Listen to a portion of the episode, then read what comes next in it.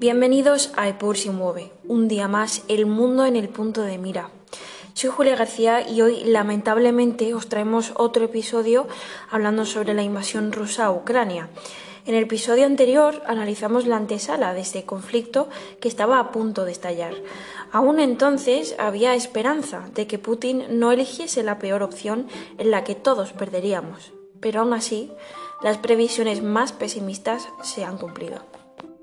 Todo comenzó con el reconocimiento de Donetsk y Luhansk como repúblicas independientes el 22 de febrero por parte de Putin, acontecimiento que auguraba catastróficas consecuencias.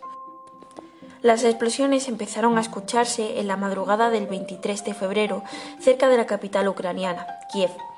El presidente ucraniano Vladimir Zelensky afirmó que Rusia había llevado a cabo ataques contra la infraestructura militar y contra los guardias fronterizos en la región de Donbass. En ese preciso momento, Putin anuncia la toma de Donbass y pide a las Fuerzas Armadas de Ucrania que depongan las armas. Tras esto, el líder ruso eh, advirtió a otros países que cualquier intento de interferir en la acción rusa conduciría a consecuencias que nunca se han visto. Las reacciones de los principales actores fueron las siguientes. Por un lado tenemos al presidente de los Estados Unidos, Joe Biden, que denunció el ataque injustificado de Moscú contra Ucrania, prometiendo que el mundo hará que Rusia rinda cuentas. Por otro lado, el secretario general de la OTAN, Jens Stoltenberg, se hace eco de la declaración de Biden, mientras que el jefe de las Naciones Unidas, Antonio Guterres, en una súplica, eh, dice presidente Putin, en nombre de la humanidad, traiga sus tropas de regreso a Rusia. Tras prometer por parte de Biden el apoyo a Ucrania y sus ciudadanos, se escucharon explosiones en Mariupol en el este de Ucrania. El Ministerio de Infraestructura de Ucrania también anunció entonces la evacuación de pasajeros y personal del aeropuerto de Kiev. También hubo ofensivas por parte de los rebeldes prorrusos del este y se escucharon explosiones cerca de Kharkiv. Por parte de Ucrania, el ministro de Relaciones Exteriores habló sobre una invasión a gran escala de Ucrania y todo el país entonces cerró su espacio aéreo en respuesta a la operación militar rusa en Donbass. Por otro lado, eh, por el lado ruso, estas son las declaraciones. Putin ha enviado el mensaje de que pretende desnazificar Ucrania, ya que la extrema derecha está en auge desde hace bastantes años y también pretende defender a los separatistas del este.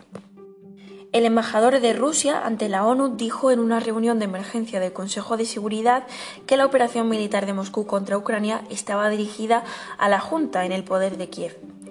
También vemos cómo el Servicio de Guardia Fronteriza afirmó que el ejército ruso ataca también desde Bielorrusia, así como la propia Rusia.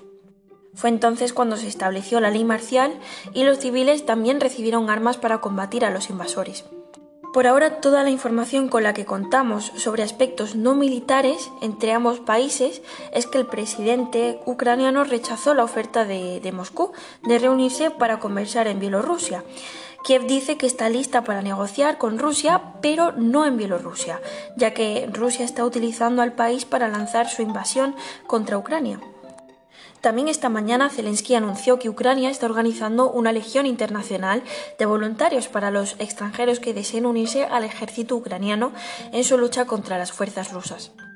También hay protestas de forma pacífica eh, por parte de los civiles ucranianos, intentando bloquear el avance de las fuerzas rusas.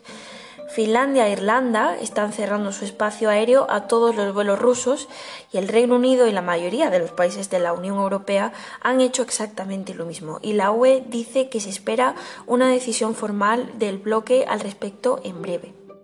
La más relevante información que podemos dar hoy es que ya está la decisión de los aliados occidentales de bloquear bancos rusos eh, ciertos ciertos bancos rusos seleccionados del sistema de pagos SWIFT que infligirá pues un, gran golpe económico, pero también causará grandes pérdidas, por supuesto, a las propias empresas occidentales y bancos.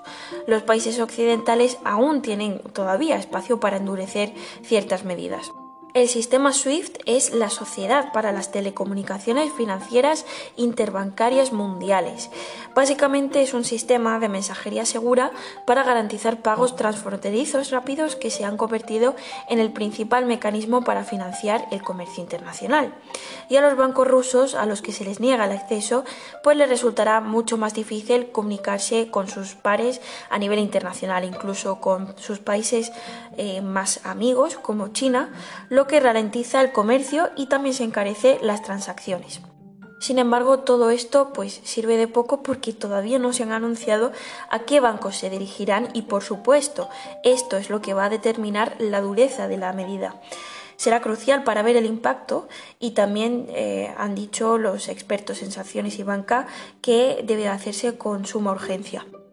Lo que hará de esta medida algo sumamente duro eh, será pues tener en la lista bancos rusos como Serbank y eh, VTB. Eh, sería una medida bastante dura y que sin duda pues tendría gran repercusión en el conflicto. Sin embargo, también eh, entidades rusas han apuntado a que ante esta sanción pueden recurrir a otros bancos no sancionados y también grandes multinacionales en un interno por acceder al sistema financiero mundial. Lo principal sería castigar, pues, a donde más duele, a los oligarcas rusos y a los principales bancos rusos y también al propio Putin, sin embargo, estamos viendo que eh, la selección de sanciones está siendo cada vez más selectiva porque se está dejando espacio para endurecer más el bloqueo a bancos y finalmente imponer una prohibición general. Estas sanciones son más bien paulatinas porque eh, también vemos cómo nos afectaría al bloqueo occidental. Es un bombardeo progresivo. Es probable también que el impacto sea devastador para la economía y los mercados rusos y que las sanciones golpeen al rublo. Se prevé que la mitad del mercado de consumo vaya a desaparecer y estos bienes desaparecerían si no se pueden pagar por ellos. La clave, como he mencionado anteriormente, es el tiempo. Eh, no puede darle tiempo al Banco Central de Rusia para transferir sus activos a otra parte. Esto, por supuesto, eh, a quien más castiga es a los ciudadanos, sobre todo a los ciudadanos ucranianos que se ven obligados a abandonar sus hogares en búsqueda de paz.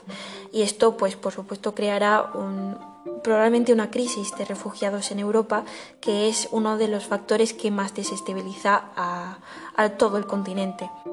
Ucrania hoy ha confirmado que se han producido más de 200 muertes en el conflicto. La historia nos enseña que es mucho más fácil empezar una guerra que terminarla.